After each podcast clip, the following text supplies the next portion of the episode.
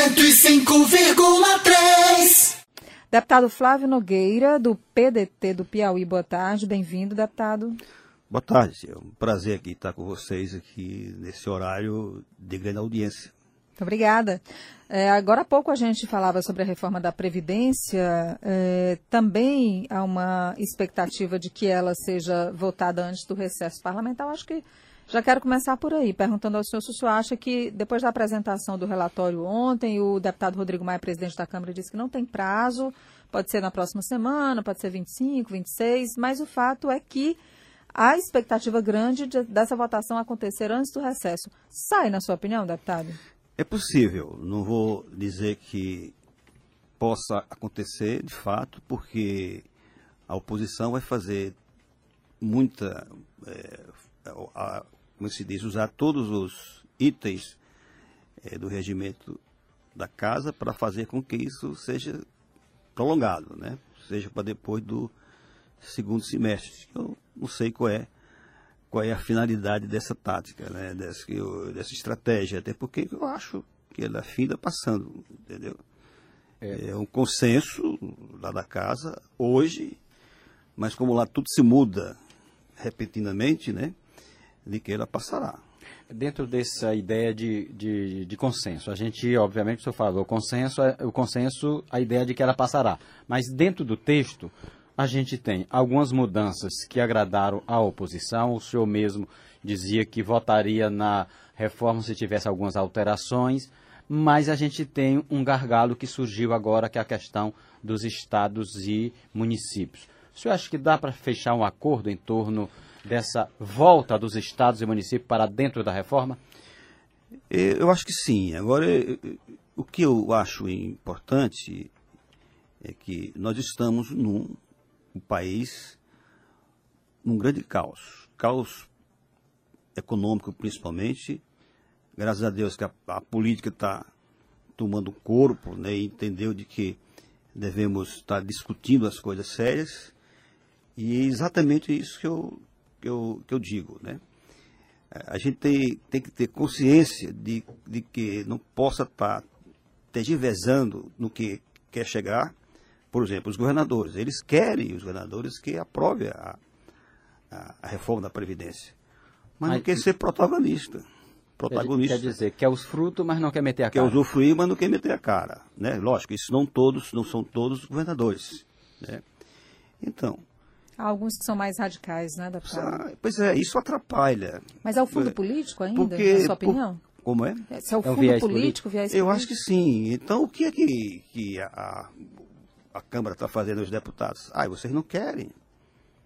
Então, ficam fora. Vocês façam aí as suas reformas como, estaduais. Como que diz assim, se, se quiserem, venham pedir voto. Sim, não, vamos sentar, vamos conversar. Entendeu? Sim, vai pedir voto a sua bancada entendeu? Vai pedir voto à sua bancada. Porque tem que ser assim. Isso, isso, isso não pode estar chegando dizendo que lá eh, dos gabinetes que aprovam, que querem a reforma, que o Estado, que os estados estão quebrados, que os estados têm um déficit enorme. Olha aqui, somando todos os déficits previdenciários dos estados, é maior do que a da União. Então, São quase 100 bilhões o senhor, diria, de reais. o senhor diria então que a reforma da Previdência hoje é mais crucial para os estados do que para a União? Sim. Tem estados aqui bem grandes, por exemplo. Quais são os maiores devedores? Quais são os maiores déficits da Previdência? São os estados maiores: São Paulo, Rio, Rio Grande do Sul. Mas eles têm por onde, pelo menos. Por onde caminhar, né? Por onde caminhar. E nós, Piauí, que faz tempo que a gente diz que está com um déficit grande e, e agora o povo se aposentando, né? se aposentando e sem repor, porque você sabe que quem, quem paga as pensões são os que estão nativos. Né? Mexer né? na, no e BCP, as aposentadorias. Mexer no BCP, o benefício de prestação continuada, mexer na aposentadoria rural, por exemplo, é suficiente? Tirar a capitalização é suficiente para os deputados terem mais é, sensibilidade e esse acordo costurado também com os estados e é, municípios? É, eu quero saber agora o, qual é o problema. Porque dizia, né, se tirar BPC, se tirar. Aí foi, não, vamos, vamos conversando, PPC, aposentadoria rural. negócio dos professores. Ah, não, a capitalização. Tirou.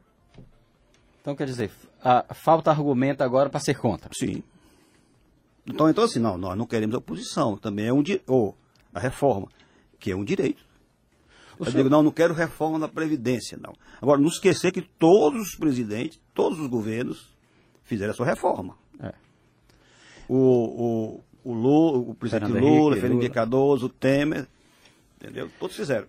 É, o seu partido, o PDT, ontem, o, o líder André Figueiredo disse que vai apresentar um substitutivo, ou seja, vai chegar e dizer aqui, olha, a nossa reforma é essa, esqueça essa daí, está aqui a nossa reforma. O senhor acha que prospera? Não, eu fui contra isso aí. Eu disse para ele né, que não dá mais nem tempo. Entendeu? Isso devia ter sido lá no começo. Entendeu? Quando eu também fui contra se fechar a questão. Quando ele diz que, olha, eu tenho isso aqui, um, PDT não fechou questão, então. fechou, Fechou. lá atrás. Mas já está Mas já está revisando. né? revisando, né? É. Quando ele diz que tem um Substitutivo. substitutivo, ele está dizendo que conversa. Mas agora não dá mais tempo. Quer dizer, estrategicamente foi errado. Ou então quer uma explicação, quer, se dar, quer explicar-se para a opinião pública. Então, eu acho que até os deputados individualmente foram contra isso. Por exemplo, eu eu estou falando aqui porque é minha base aqui. Sempre disse, eu sou contra o texto original. O texto como veio lá do, do Palácio do Planalto. Mas, Com ajustes. ma- com os ajustes, principalmente esses, que pega a classe mais é, de- é, é, menores economicamente, então isso aí nós aprovamos. E aumentou até mais. A, op- a oposição, o principal discurso, deputado Flávio, é, da oposição é de que essa reforma atinge em, cheio os menos favorecidos, os mais pobres, quem precisa de mais auxílio e amparo do próprio governo. É um discurso. Não, não esquecer que eu sou oposição também. É apenas que dizendo que esse não é o meu pensamento. Sim. Entendeu? É, BPC. Não, ele fala em cima do texto, do texto original.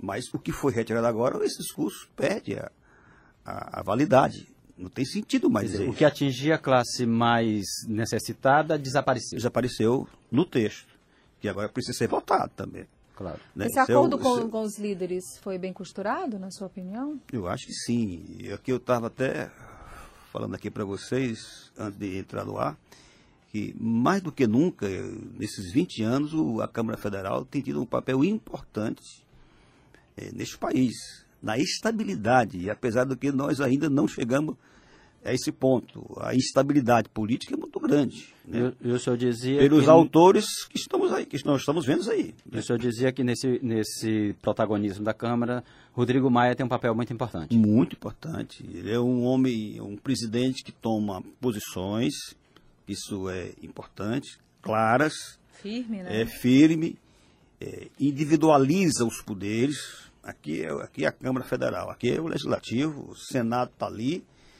o Supremo está mais adiante, o, o Executivo fica ali em frente. O senhor diria que ele é o grande articulador dessa reforma, o que está conseguindo fazer com que as partes se entendam? Sim, outra coisa em tudo. Veja agora que o, o, o, o governo precisava de um crédito, de uma receita, né, de uma receita de em torno de 240 bilhões. Como foi feito isso? Negociando. Essa é uma palavra que a gente- muita gente pensa que são outras coisas, pensa que é negociata.